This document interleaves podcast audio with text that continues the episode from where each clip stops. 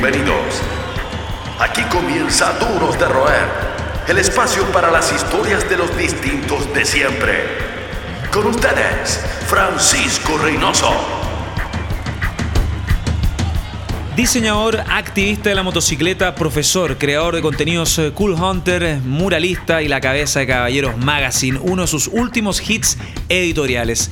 Podríamos decir que nuestro próximo invitado es una especie de neorromántico, ocupa elementos del pasado para proponer proyectos que viven en el lenguaje del presente.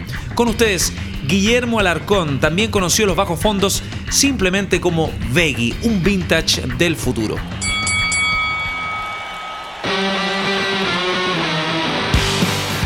Guillermo, ¿qué tal? Bienvenido a Duros de Roer. ¿Cómo estáis? Bien, súper, bacán. Oye, em, ¿en verdad podríamos considerarte como alguien que va contra la corriente o contra el viento? Mejor dicho, ¿cómo te sientes eh, en esa posición? Yo creo que hoy día, de alguna manera, ser independiente es ir en contra de la corriente.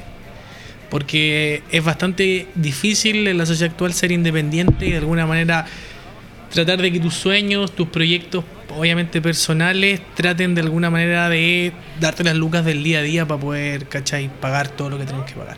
Así que creo que sí, es, un, es bastante punk hoy día ser independiente. Con el paso de los años eh, te has desarrollado laboralmente desde la creatividad con grandes marcas, pero lo importante es siempre sin perder la esencia de lo que haces, tu línea editorial que hay construido como diseñador y como también eh, responsable de otras plataformas. De alguna manera te volviste alguien necesario para la industria. ¿Cómo ocurre ese proceso? Yo creo que digamos, el, el proceso es simplemente estar todos los días leseando, leseando me refiero a trabajando, dándole, dándole, dándole, dándole, y de alguna manera tocando puertas sin cansarte, recibiendo mil respuestas como un no, hasta que al final alguien te pesca, alguien funciona, y de alguna manera ese es el gran momento para poder demostrar como tu talento, lo que sabías hacer, y darle con todo. Yo creo que por ahí va fuera de la actitud, de la tosudez que uno tiene que tener para emprender, más aún en áreas que están sobrepobladas como el diseño y tantos campos laborales, eh, ¿qué lugar ocupa la música? en tu proceso creativo, en esa seña de identidad como diseñador, como profesional? No, yo creo que va de la par así con todo, ¿cachai? De alguna manera todas las cosas que yo estoy haciendo en el día a día, tanto ya sea creando diferentes tipos de proyectos, ya sea para marcas, no marcas, para amigos, para lo que sea, siempre la música, ¿cachai? Va vinculado y de alguna manera lo que trato yo de hacer es que todo vaya, ¿cachai? Muy, muy, muy pegado, uno con otro, todo el rato, todo el rato, todo el rato, ¿cachai? Fuera de la música, otro complemento casi de tu diario vivir son las motos. ¿Qué significan para ti o cómo, cómo funcionan las motos? Digo, como una suerte de fuente de inspiración, ya que me imagino además que es un lugar desde donde se construye una comunidad y cierta ética que tiene que ver con uno de tus proyectos editoriales que te tiene más orgulloso. Sí, no, claro, la moto es, hoy día de alguna manera es el troncal, ¿cachai? De todo lo, de, tanto como inspiración como proyectos puntuales de lo que estoy desarrollando, ya sea para marcas de, de moto, como también el proyecto que estoy haciendo que se llama Caballeros Magazine. Es totalmente un troncal fundamental son los que mantienen encendida la llama del rock. Seguimos conversando con los duros de roer. Estamos de vuelta en este Duros de Roer, los distintos de siempre, y hoy tenemos al diseñador ya conocido en el circuito del rock, de las motocicletas y varios más, Guillermo Alarcón Vegui. Cuéntanos un poco, Vegui, sobre tu estudio eh, Republic of Veggie. Em, ¿Cómo opera? ¿A qué se dedican exactamente? Háblame desde cuándo toma forma realmente con consistencia este proyecto. Sí, yo creo que digamos, el proyecto igual ya tiene harto tiempo, harto tiempo, y me especializo en, general en dirección de arte eh, para diferentes proyectos editoriales, de marca, proyectos de marcas independientes, también de marcas grandes de alguna manera, y también motion graphics. Si bien hacemos de todo un poco, pero nos especializamos como en branding y en dirección de arte en general. Obviamente la calle, fuera la formación que uno tiene o lo que uno empieza a aprender como autodidacta, ha sido una escuela importante en tu construcción como profesional, en el camino que decidiste tomar con todas las señales también que te dando este recorrido. Partiste haciendo cosas súper interesantes incluso antes de entrar a la universidad. Pintaste stencils, em, hiciste murales. ¿Qué recuerdas de esa época, no? Esa época más formativa. Sí, no, yo creo que eso es... Pero fundamental yo creo que para lo que hoy día me he convertido o de alguna manera en el circuito que hoy día yo hoy día me muevo. Creo que eso es fundamental. porque gran parte de los personajes que conocí antes de salir del colegio o cuando estaba en los primeros años de universidad, gracias en este caso como andar pintando en la calle, gracias como este movimiento que en esos años estaba pegando con todo, que era el street art, eh, me sirvió para hoy día de alguna manera desenvolverme en lo que estoy haciendo hoy día, ¿cachai? Yo creo que como consejo a todos los personajes que estén entrando a estudiar y, o que están recién saliendo de la universidad es que empiecen a hacer cosas desde muy cabros chicos porque independiente si eso tiene o no tiene futuro, la gracia de estar haciendo cosas desde antes de, de, salir de la universidad es la clave como para poder después desenvolverte en proyectos, ¿cachai? Que, si es que tú realmente querés ser un independiente. La creatividad es, una parte, es un puntal, ¿no? En tu trabajo, en tu oficio. Te pregunto, ¿cómo lo haces también para mantener la mente en constante, ¿cómo decirlo?, frescura en cierta medida, mantener ideas eh, disruptivas, eh, seguir siempre para adelante, no mirar para el lado, eh, porque es súper difícil ser creativo todo el tiempo y algo que le pasa seguido no solo a los diseñadores, ni hablar de los publicistas y los músicos, los artistas en general.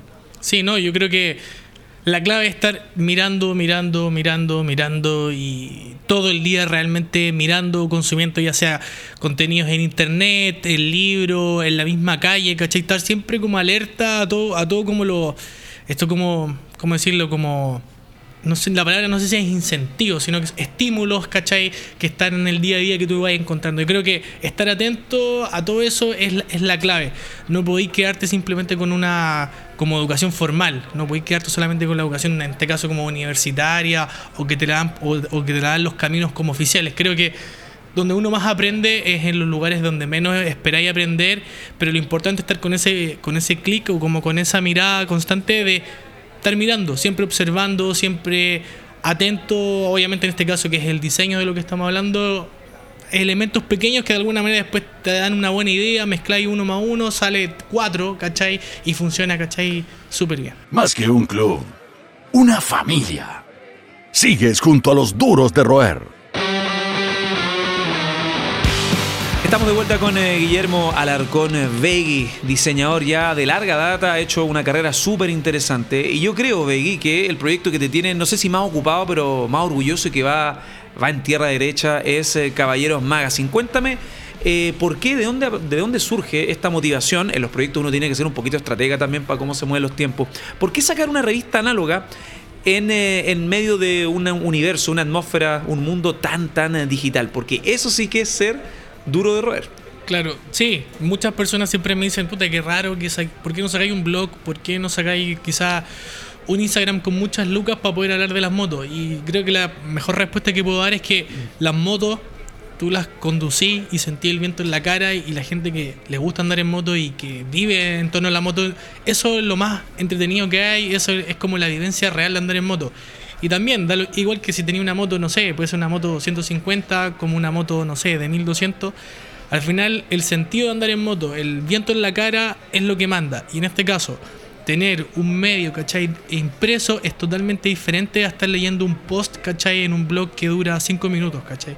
Esto también, la revista es una revista que sale cada 3 meses, por lo tanto al año son 4, entonces se transforma en una revista de colección. No es una revista que sale y que se tira al piso y que pasa el rato. No, no es un post. Es una cuestión que se mantiene, es una cuestión hecha con amor y que el mundo en este caso de las motocicletas y afines lo está valorando harto y yo de alguna manera me siento bastante orgulloso por eso.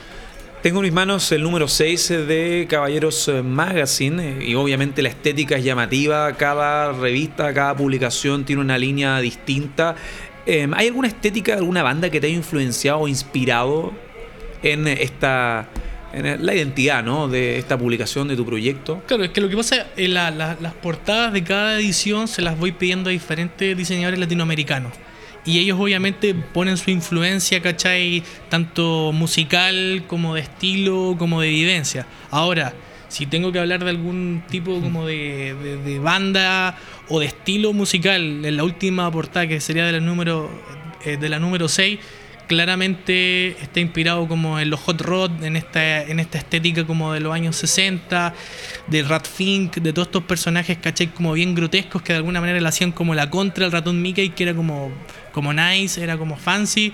Estos como los monos grotescos, ¿cachai? Como, como un poco más rebelde. Entonces, no sé, bandas de los 60, bandas de los 70, creo que son como las claves, en este caso como de la última portada de la revista. Fuera de lo de Caballeros Magazine, también has tenido, lo mencionabas, eh, acuerdos con marcas, eh, pero no deja de ser interesante me gustaría saber cómo evalúas tú tu incursión diseñando una ficha de Lollapalooza, eh, en uno de los Lollapaloozas más concurridos, uno de los Lollapaloozas más rockeros históricos. ¿Cómo fue para ti ser parte, en cierta medida, del diseño de eh, el afiche de Lollapalooza, parte del merche? ¿Cómo sentiste y cómo ves con el tiempo lo que fue esa experiencia? Sí, no, para mí en verdad fue como muy, muy bacán. Fue, ¿Qué año fue? Eso fue el, 2018. El 2018 fue, claro, sí. Y que ahí diseñé todo el merch de. No, no todo, pero sí parte del merch de, del Lula Palusa.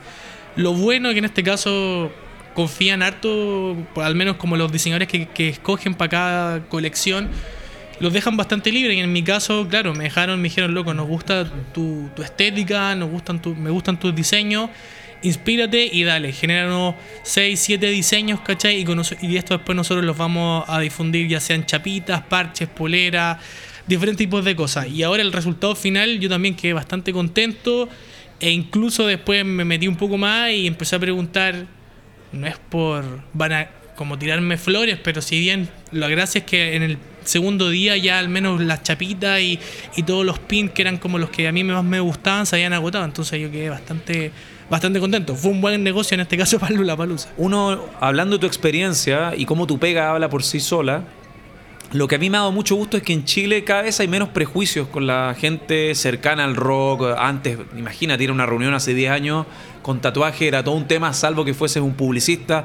Digo, llegar donde grandes clientes en una moto con tatuaje, una chaqueta llena de parches, finalmente la buena pega, como te decía, lo que manda. ¿Cómo has visto tú también la evolución de esos prejuicios en primera instancia? Porque a veces tú tienes que llegar al mismo elefante blanco a cerrar un trato y ahí los prejuicios de esta sociedad chilena siguen presentes. Sí, no, obviamente siempre existen. Claramente ha bajado. Yo creo que ha bajado bastante con los años pero de que existe, existe. Sería de locos de alguna manera decir que no te van a prejuzgar. Pero por suerte, de alguna manera, el trabajo que uno da en el día a día y al, final como presentarte frente a un cliente y no llegar sin nada, sino que ya como con una presentación bien hecha, con un discurso de alguna manera bien elaborado, entienden que al final lo que vale es, tu pega, como tu conocimiento previo, entonces al final cómo lucí, que no es que uno luzca mal ni, más, ni, ni mucho menos, pero quizás esa look de tatuaje o look de chalequín les puede impactar a primera instancia, pero al final después ven el resultado y ven de alguna manera tu trabajo que hay desarrollado por otras marcas y no hay ningún drama, así que bien. Esto fue Duros de Roer Podcast. El club de los distintos de siempre. El último apaga la luz. Hasta la próxima.